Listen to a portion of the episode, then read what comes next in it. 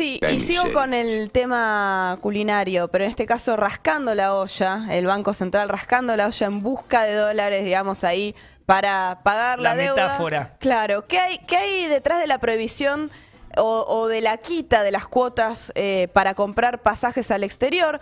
Bueno, el jueves a última hora ya se habrán enterado, el Banco Central emitió una comunicación que iba dirigida a las entidades financieras, a las empresas no financieras que emiten tarjetas de crédito y les decía básicamente que no podían vender pasajes al exterior en cuotas, que no podían financiarle las cuotas eh, en dólares, ya sea cuotas fijas o cuotas sin interés. Eh, y esto lo anunció justo horas antes de que eh, comience Black Friday, el viernes pasado. Es un día donde se ponen en las plataformas online muchas promociones y ofertas, sobre todo eh, se estaban esperando también las ofertas para los pasajes, para poder eh, incentivar, digamos, el turismo y demás. Justamente lo que vino a hacer el Banco Central es desincentivar el turismo al exterior. ¿Eso significa que no se pueden comprar pasajes al exterior? No. Significa que se pueden, se pueden comprar, pero en un solo pago, ¿no? Con tarjeta. Por lo cual, eh, para quienes todavía quieran seguir pensando en viajar y lo pueden hacer, las opciones que le quedan en efectivo es financiar, o sea, pagar el mínimo de la tarjeta y tomar un financiamiento por el saldo restante, que el tope máximo que, tiene el Banco Central, que lo regula, es de un 43% anual de tasa de interés.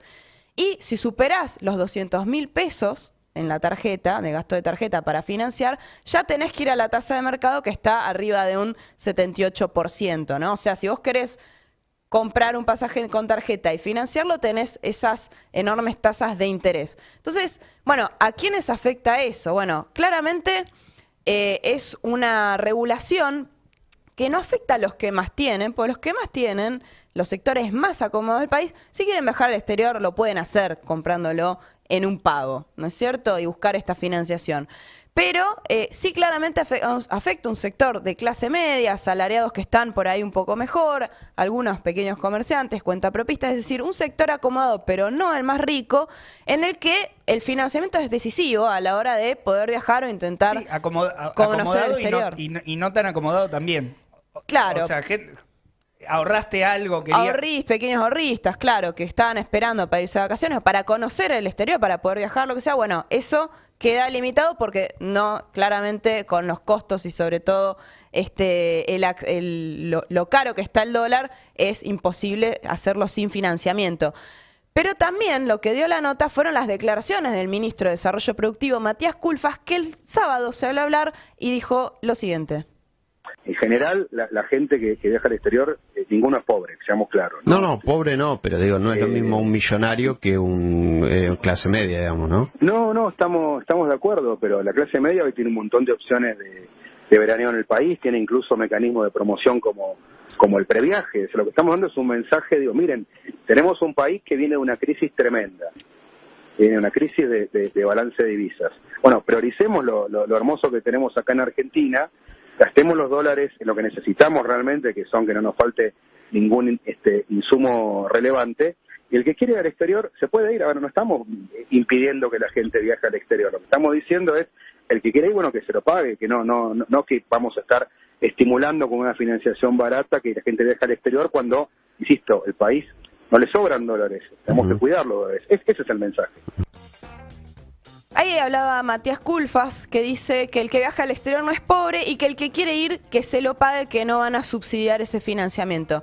Pero, claro, bueno, el que viaja al exterior no es pobre, pero también hay mucha gente que tiene familiares afuera, que estuvo ahorrando para poder viajar, que necesita ese financiamiento. Digo, por poner un ejemplo de gente que es afectada y que no es rica, que no es necesariamente ese eh, 1% más rico que se vio beneficiado todo este tiempo eh, con eh, el macrismo y que también siguió ganando ¿no? durante la pandemia. No, eh, está afectando un sector que claramente eh, está pagando los platos rotos del ajuste, pero eh, no es necesariamente a quienes, eh, a los bancos, ¿no? que se siguen beneficiando con las medidas del Banco Central, a, los fugadores de divisas.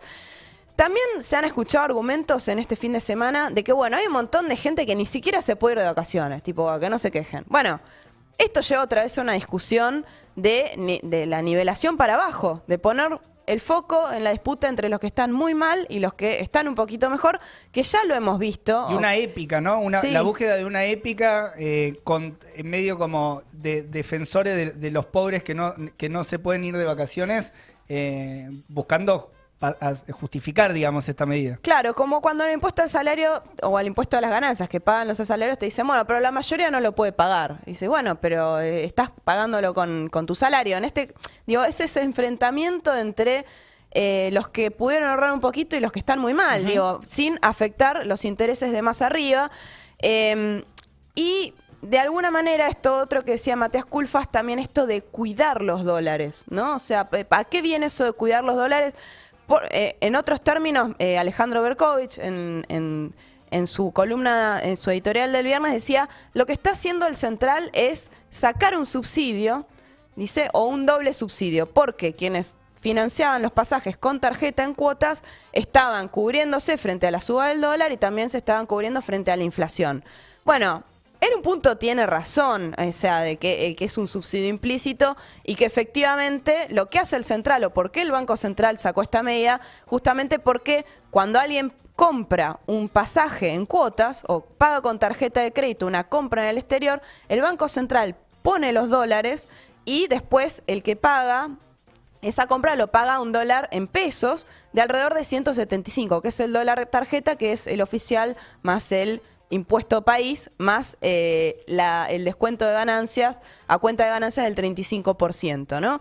Entonces, el Banco Central le da este, esos dólares a las compañías que después hacen el financiamiento a los particulares que sacaron el crédito eh, el, pasaje, digo, ¿no? En cuotas. Bueno, es una forma de quitar un subsidio, pero es quitar un subsidio recortando al sector, me parece, más vulnerable en- dentro de esa ecuación con eh, en donde se van los dólares. Porque dicen, bueno, por ese lugar, por ese grifo se iban muchos dólares. Sí, se iban muchos dólares. Vayamos a ver, ¿no? ¿Cuál, ¿Por dónde se van los dólares que entran del país?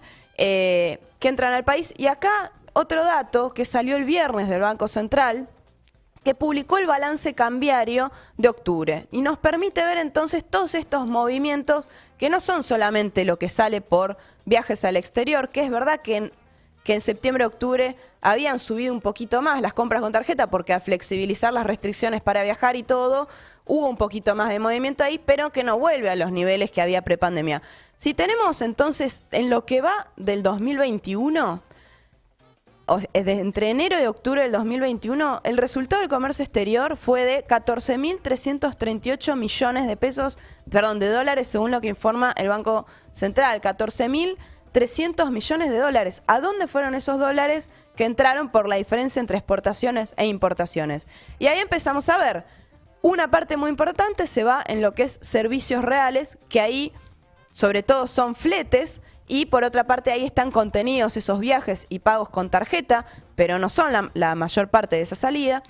Otra parte se va en pago de intereses de deuda pública y privada, 4 mil millones de dólares. 4 mil millones de dólares se fueron este año en pagos de intereses, ¿sí? de los cuales la gran parte de esos pagos de intereses fueron al FMI y otros organismos internacionales y bilaterales. Y por último, la cuenta financiera donde se van 4 mil millones, 4 mil 18 millones se fueron este año.